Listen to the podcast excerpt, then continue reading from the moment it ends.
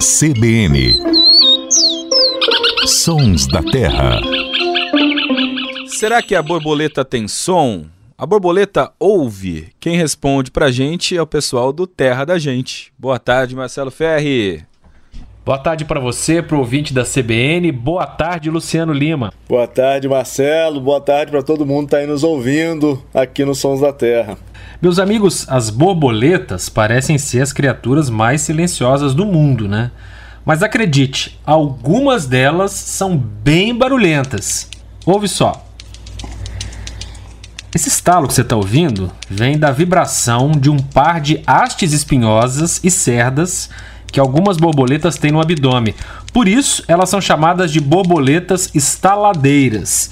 E são só os machos que fazem esse barulho, e apenas quando estão voando, para atrair a fêmea ou para espantar outros bichos. Borboletas estaladeiras é o tema dos Sons da Terra de hoje. Esse gênero tem 20 espécies, oito delas no Brasil. O naturalista Charles Darwin, quando esteve aqui, lá no início do século XIX, se surpreendeu com esse inseto. Olha só o que disse o Darwin. Esta foi a única borboleta que vi servir-se das pernas como meio de locomoção.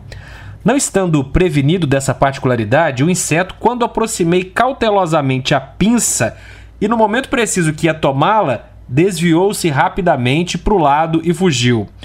O fato mais singular, no entanto, é a propriedade de que goza essa espécie, a de produzir um ruído de chocalho.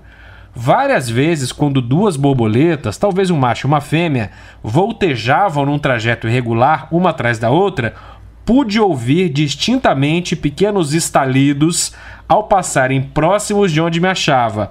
O ruído podia ser ouvido a cerca de 20 metros de distância. Tenho certeza que na observação não houve ilusão alguma. Charles Darwin, lá no século XIX. Luciano, você já achou que estava tendo alguma ilusão quando ouviu uma borboleta estaladeira também? Não, Marcelo, na verdade, ela é uma borboleta muito singular, muito particular, mas eu conheço essa borboleta há muito tempo. Como eu comecei a observar aves ainda muito muito jovem, lá em Barbacena, brincadeira. Foi em Barbacena não, foi no Parque Nacional do Itatiaia.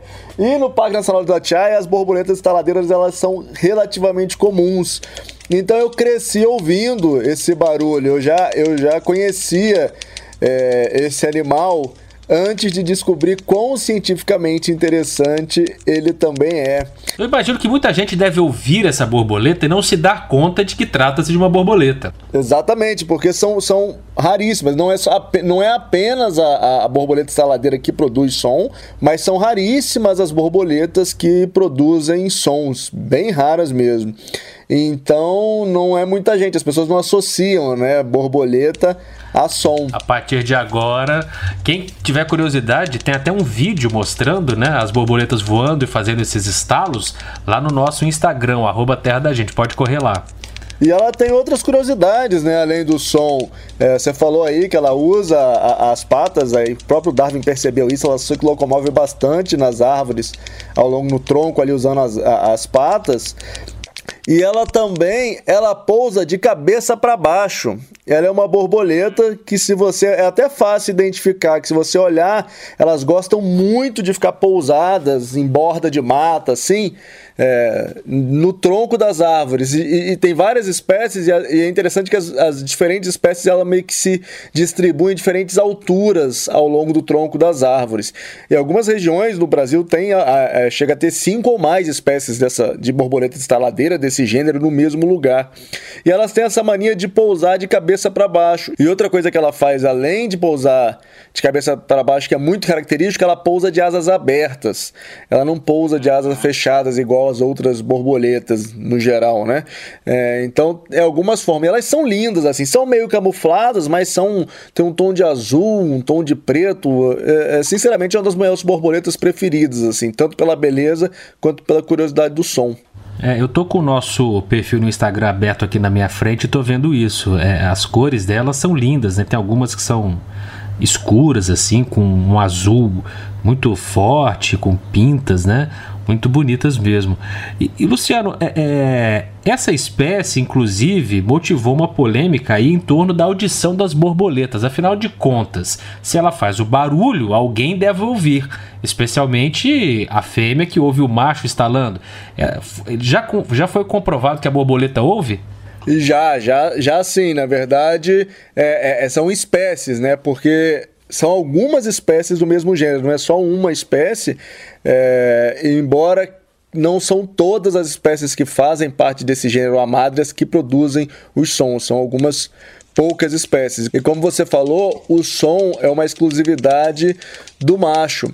É, as borboletas não têm ouvido externo, né, igual, igual nós, os mamíferos é, e as aves, por exemplo, mas elas têm algumas outras estruturas que permitem meio que por vibração elas ouvirem, elas escutarem esse som. E na verdade os pesquisadores ainda discutem de que forma a borboleta instaladeira ela conseguiria aí perceber exatamente esse som. É, é interessante que algumas. É, é, é isso evolui não apenas nas borboletas instaladeiras, o hábito de ouvir, mas também é, em alguns grupos de mariposas, é, elas são famosas por serem capazes de, de ouvir os morcegos se aproximando.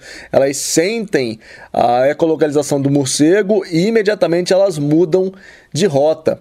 Eu estou falando aqui de mariposa e vou falar um negócio agora que pode deixar as pessoas um pouco confusas. Igual a gente fala aqui nos Sons da Terra de vez em quando, que os dinossauros não estão extintos, as aves são os últimos dinossauros, as borboletas são um grupo de mariposa.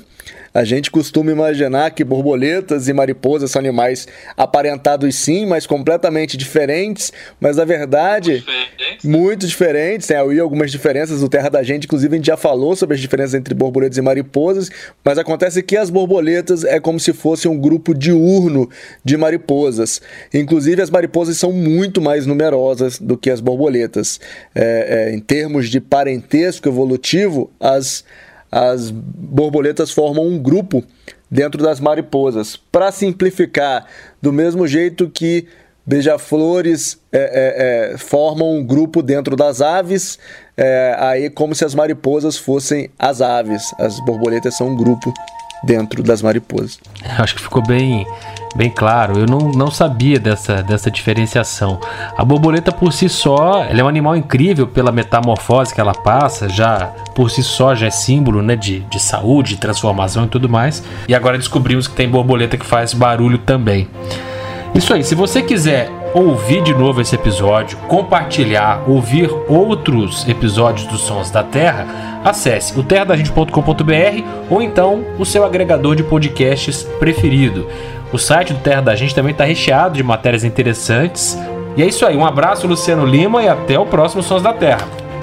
Um abraço Marcelo, até o próximo, um abraço para todo mundo que está nos ouvindo. A edição e a finalização foram do Samuel Dias.